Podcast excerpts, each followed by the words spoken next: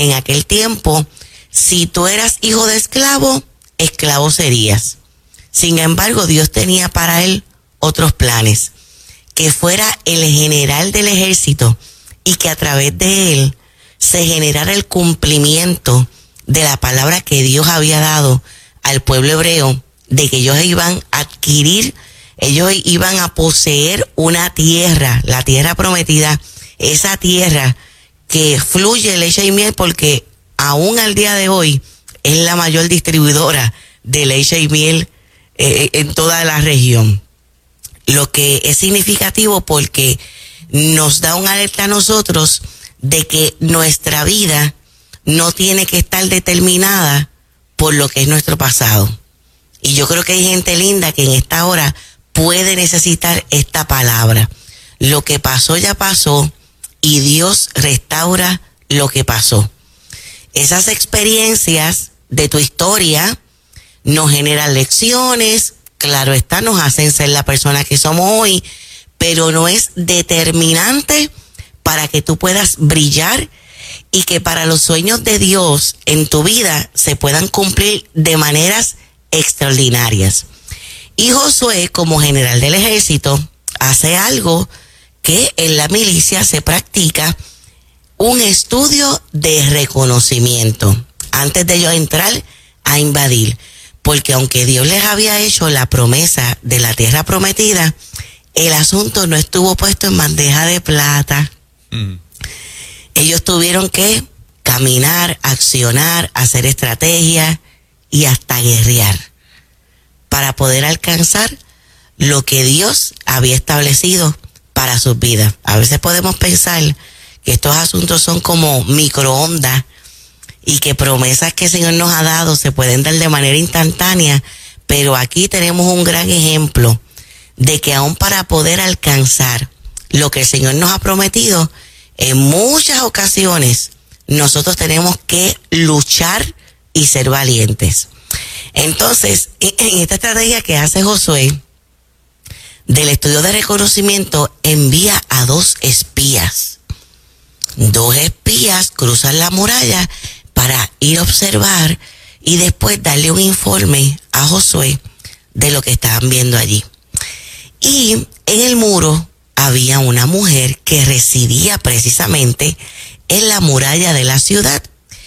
Y este dato también es interesante porque tradicionalmente en las naciones, las comunidades que se localizan en las murallas de la ciudad suelen ser aquellas comunidades de las personas que son los marginados, los discriminados socialmente. Aquí en Puerto Rico, esa comunidad se llama La Perla. Y si tú nos estás escuchando o viendo de un país diferente, puedes identificar, es cierto, mira, en mi país, en las murallas de protección de la ciudad está esta comunidad. Y suelen ser personas pobres. Suelen ser personas eh, a las que se le puede señalar de que no tienen mucho futuro, que no tienen esperanza y que no van a tener en, la, en lo que la sociología se le conoce como movilidad social. Si eres del muro, permanecerás en el muro. Y Raab vivía en el muro de la ciudad, mujer, con todo lo que implicaba ser mujer dentro de ese momento histórico, social y cultural, y ella se dedicaba a la prostitución. O sea que el perfil de esta mujer a nivel psicológico y a nivel social era una mujer que estaba desechada por su familia, rechazada seguramente por los que ella amaba más, porque ser prostituta representaba una vergüenza para la comunidad, pobre y vivía en el muro. Sin embargo, su nombre cargaba un significado muy poderoso. El nombre Raab quiere decir extensión de límites. vamos a repetir eso otra vez. Vamos a repetir eso otra vez. El nombre Raab quiere decir extensión de límites. O sea, que su circunstancia era que ella vivía orillada pero proféticamente ella había sido marcada con su nombre. Y de hecho, en esta hora te pregunto, ¿tú conoces cuál es el significado de tu nombre? Para el pueblo hebreo, el significado del nombre marcaba un destino. Juan Carlos, ¿tú sabes el significado de tu nombre? Sí, mi nombre significa este alegría, felicidad, va por ahí. Escogido, elegido, el elegido, algo así. Por ahí va. Tiene esa mezcla, te lo voy a buscar. Eso es lo que está pues fresco en mi mente. Ojalá y no me equivoque y significa algo feo. Pues, mi papá fue quien me puso el nombre, Liz. Mucha gente me lo escribe con Z, pero mi nombre es Liz con S, porque es una flor que está en la Biblia. y es la flor que por instrucción de Dios, cuando Dios le dio las especificaciones a Salomón para la construcción del templo, le dio la orden de que en los utensilios de adoración y en el púlpito se tallara la flor de lis. Y tuve la bendición de que en uno de eh, nuestros viajes a Israel nos llevaron a un museo donde estaban los restos de un púlpito del templo y yo pude ver allí tallada la flor de lis. O sea que literalmente, Juan, la flor de lis es la flor del púlpito. Entonces parece que papi me puso ese nombre con tanta fe que del púlpito nunca me he podido zafar. Así que mira, creemos que tu nombre, tu nombre tiene un significado que es importante en el mundo espiritual. Eh, no creemos en las casualidades, sino que creemos en las causalidades de Dios. Y así fue para la vida de Raab. Había algo más allá que estaba determinado para su vida. ¿Encontraste, Juan? ¿Qué significa tu nombre? Sí, Juan Carlos significa nombre compuesto por Juan, pleno de gracia, y Carlos, varonil. Qué chévere. Así que mira, invitamos a nuestra linda audiencia que busque, si no lo conoces, el significado de tu nombre, búscalo, búscalo. En la vida de Rahab hubo cumplimiento sobre esa marca profética del significado de lo que es Raab. Cuando entran los espías enviados por Josué, esta mujer los encuentra y hace la afirmación, mira, eh, aquí la gente está muerta de miedo porque han oído de los portentos que el Dios de ustedes ha hecho.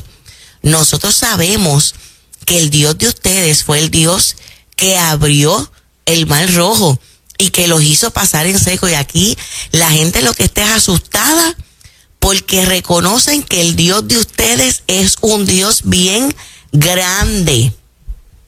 Y hace un trueque con ellos. Les dice, mira, yo los voy a hacer pasar por el techo de mi casa, les voy a tirar un cordón.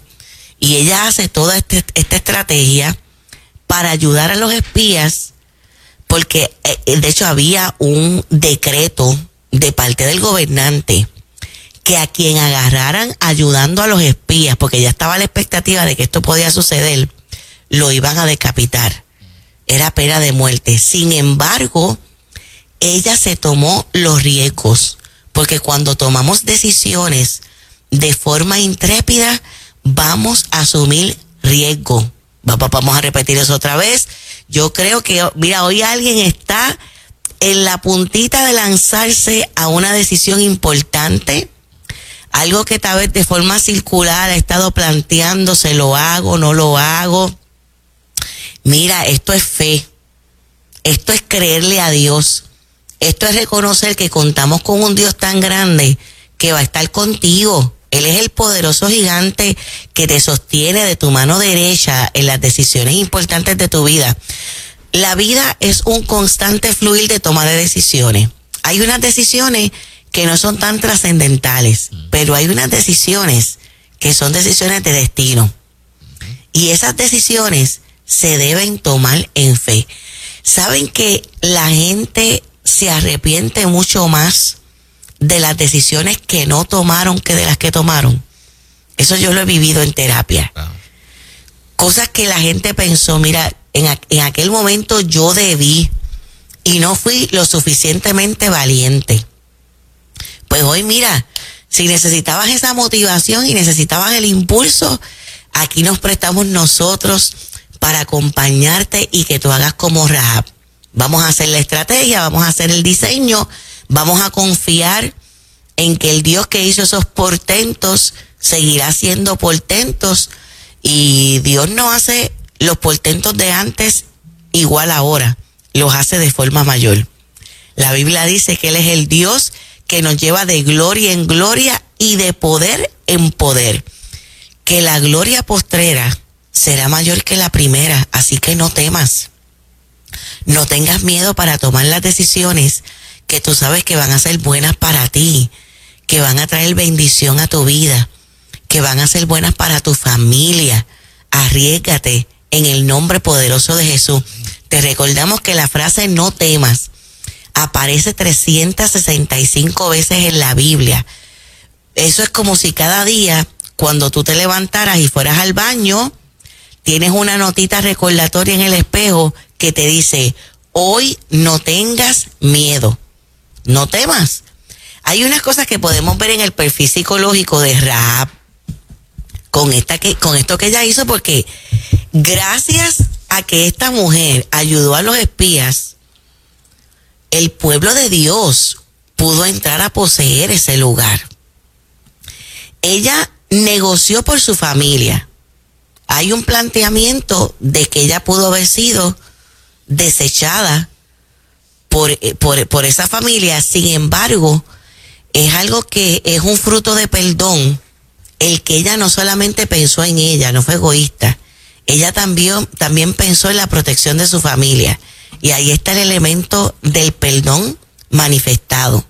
Cuando quien te ha hecho daño, tú planificas para su bien.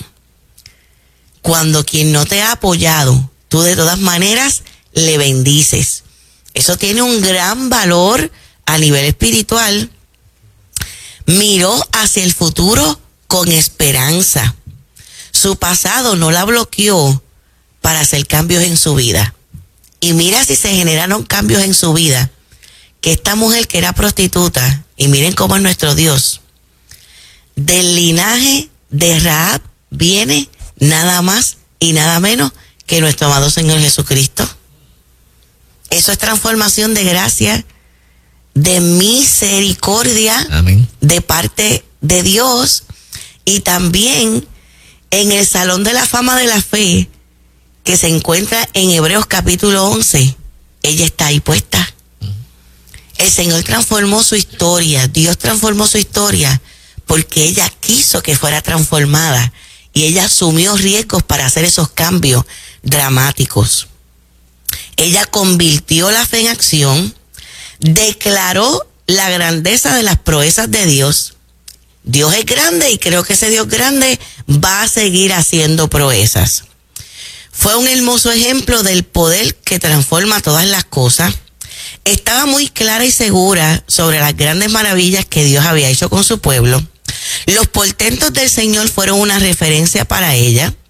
Fue una mujer que demostró su inteligencia con estrategias impregnadas de astucia y recibió honra por atreverse a creer.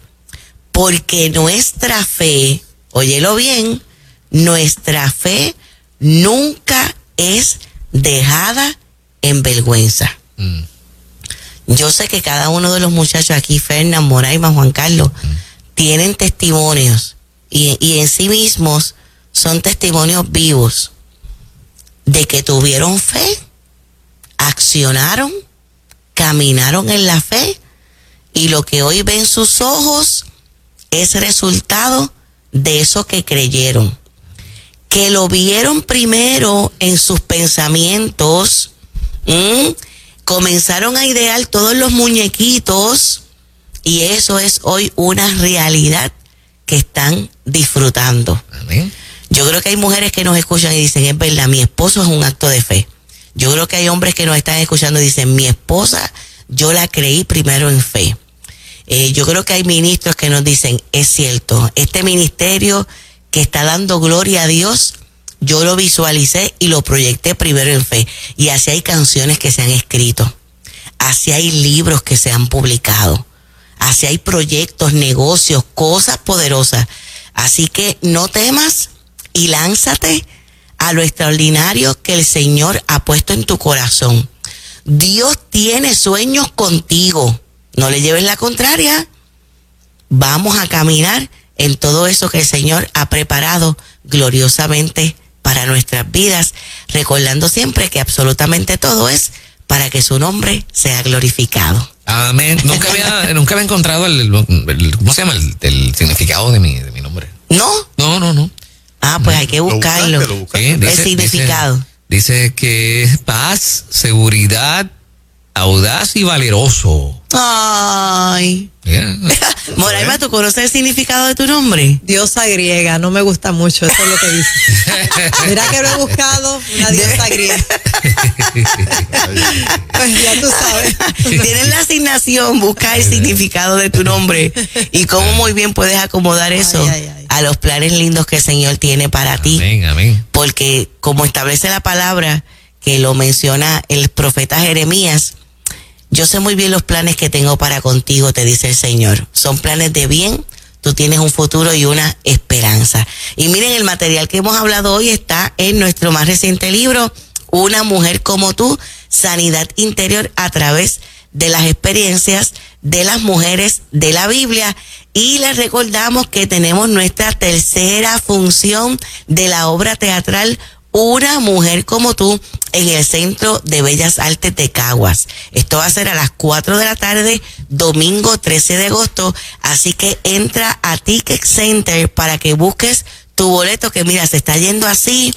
Y esta es la última vez que vamos a presentar esta obra teatral y no te la puedes perder. Los testimonios llueven y queremos que tú seas parte de esto. El telón se vuelve a abrir porque ahora te toca a ti. Te esperamos con mucho amor. Eso, gracias, doctora Liz Millán. Un abrazo grande, ¿eh?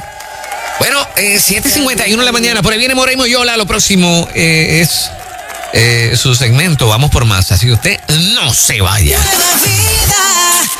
Desde cualquier parte, la tecnología nos sincroniza contigo. Disfruta nuestro contenido a través de nuestra